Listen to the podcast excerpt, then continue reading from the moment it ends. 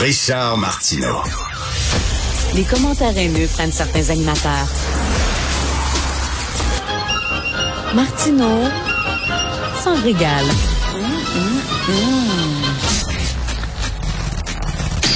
Alors, nous discutons avec Denise Bombardier, qu'on peut lire bien sûr dans le Journal de Montréal, Journal de Québec. Bonjour Denise. Bonjour, mais euh, je suis encore en... Ça me fait du bien, ça me fait du bien de de, de, de pas écrire ce, ce, matin et demain parce que c'est tellement c'est tellement compliqué que de, ça change tellement que euh, je me dis ça va me faire réfléchir un peu parce que Je, je vais vous dire une chose, Richard. Je trouve que notre impatience, à la fois personnelle et collective, ne peut pas, on peut pas laisser aller cette impatience-là trop parce que ça va devenir, ça, déjà, ça devient, la situation devient insupportable juste à lire les, les, les, choses. Par exemple, quand on lit ce matin, évidemment, dans le Journal de Montréal, on lit euh, le vol nolisé avec des Québécois, n'est-ce pas, des bons Québécois, qui sont sur un vol nolisé et qui se conduisent comme ils se sont conduits, c'est-à-dire qui ont, qui ont pris le contrôle de l'avion finalement. Hein? Heureusement que la porte euh, qui mène au pilote est, est fermée à clé depuis les, depuis les grands attentats euh, les grands attentats des, des, des, islamistes. Ça, c'est maintenant c'est fermé à clé. Mais ils sont allés dans le poste là où sont les où sont les, le personnel euh, qui sert dans l'avion et ils ont pris le micro puis euh, il, il, est en contrôle de l'avion. Alors donc quand on voit des choses comme ça, on se dit mais c'est pas on, on devient on perd le minimum de repères qu'on doit avoir quand on vit dans dans ce qui est encore une démocratie.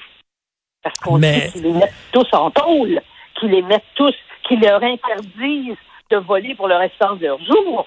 Ces gens-là, c'est des gens, c'est des, ils sont majeurs. Là. On parle pas d'enfants qui sont faits intoxiqués par d'autres. là.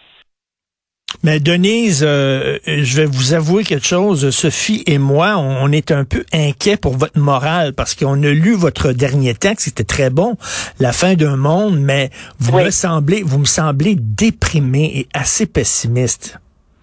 Je ne suis pas pessimiste. Ces, ces adjectifs-là sont actuellement, c'est la réalité qui m'amène à ça. Il est évident euh, que de, de, de se reconstruire, de se retrouver, la normalité que nous avons connue ne reviendra pas. C'est pas vrai que dans quatre ans, cinq ans, les gens vont redevenir ce qu'ils étaient avant la pandémie. Il y a quelque chose en nous. Parlez-en aux générations qui ont connu la guerre, les, les, les guerres en Europe, les deux grandes guerres mondiales, avec tout, avec, les hécatombes, les millions de morts et tout. Et on le dit d'ailleurs, c'est des gens de, c'est les gens de la guerre et qui ont gardé des, réflexes qui, est la culture d'après ce qu'ils ont vécu. Et les nouvelles générations euh, aussi sont là-dedans. D'ailleurs, partie des nouvelles générations, ils ont fait éclater tout. Ils voulaient faire tout sauter en 68. Hein, ils voulaient faire la révolution mondiale, la révolution culturelle, et on voit ce que ça a donné quand même. Ça n'a pas donné des résultats très, très positifs sur le, sur le moyen terme. Mais ils voulaient tout changer parce qu'ils voulaient rompre avec cette, ce pessimisme des gens qui ont connu et qui ont traversé la guerre pour s'en souvenir.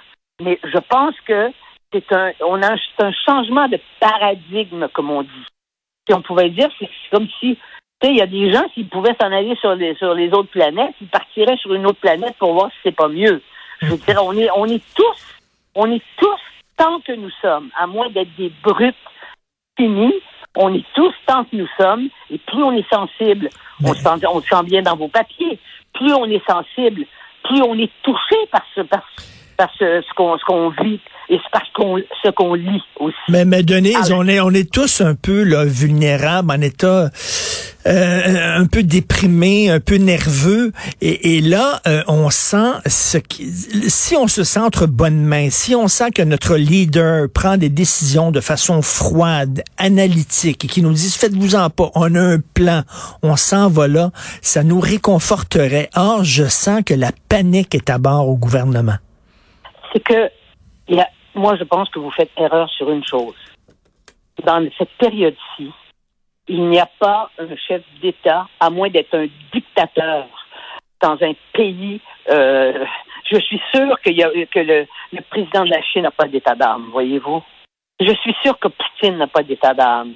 Et je suis sûr que les dictateurs qui, qui dirigent des, euh, des pays à travers, à travers le monde, ils n'ont pas d'état d'âme. Mais chez nous, ils ont des états d'âme parce qu'ils sont, en général, ce sont des gens qui sont humanisés et qui ont une vision humaniste des choses. Des gens qui croient au respect des droits, à l'égalité des autres. Et moi, je pense que c'est, c'est pas parce qu'ils sont paniqués. C'est parce qu'au sein même, vous savez, les discussions entre scientifiques purs, là, qui ont fait 20 ans d'études et qui sont là dans la science, ils peuvent entre, entre eux émettre toutes les hypothèses, ce qu'ils font entre eux. Mais à partir du moment où tout à coup on vient faire des rapports au, personnel politique, à la classe politique, et qu'on vient montrer des interrogations qui sont très, très inquiétantes parce qu'elles nous renvoient à notre sort, à nous personnellement, comme à notre sort collectif, c'est sûr que ça provoque. On ne peut pas être rationnel, comme, comme vous dites. C'est impossible.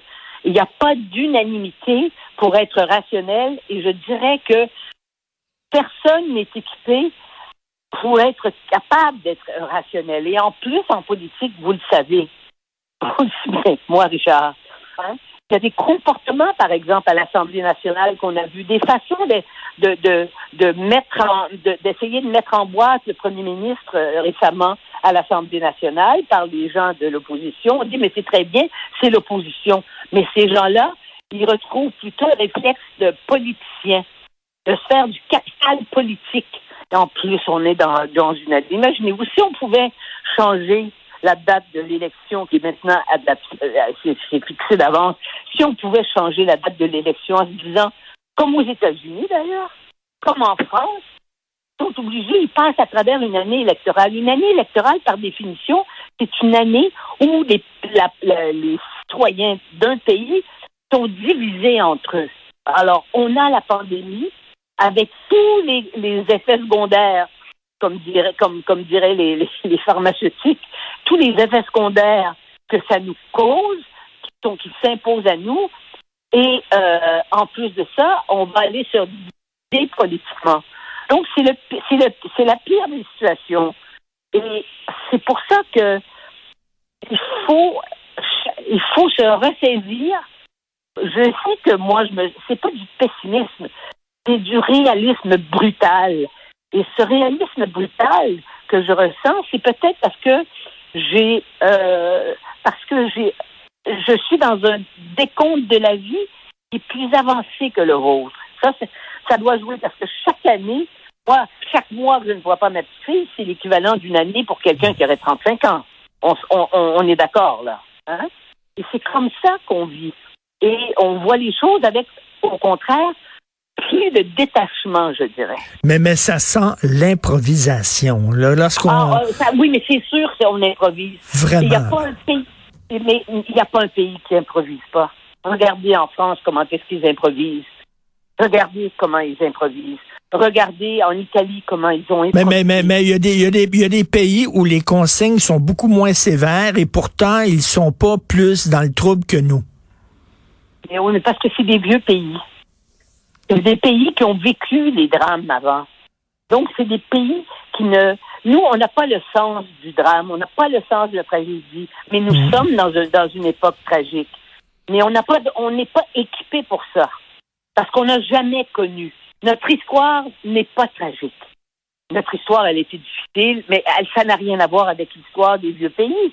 Des pays qui ont mille ans, et qui ont mille ans d'affrontements, de guerres, de guerres civiles de pandémie. C'est pas la même chose. Donc, on est euh, naïf, on était naïf, on pense que, le, que, les, choses, que les choses peuvent s'arranger dès qu'on réfléchit pas vrai que c'est pas comme ça. Même chez les. On se sentait, on se sentait protégé de la tragédie au Québec. Hein? Regardez comment on est, oh, regardez comment on est étonné de voir que ça se tire dans la rue, que des fusillades, que de la criminalité. Absolument.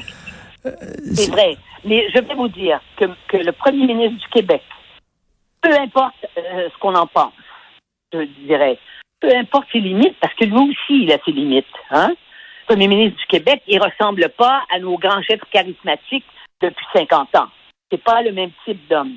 Mais il a eu un pouvoir rassurant sur la population. dans un premier temps, qui a été très important pour que la population comprenne. Parce qu'autrement, ce ne serait pas 600 000 personnes qui ne sont pas vaccinées. Ce serait 3 millions de Québécois sur 8 millions qui ne seraient pas vaccinés. Mais, mais, mais, moi, pour moi, c'est mon avis personnel, Denise.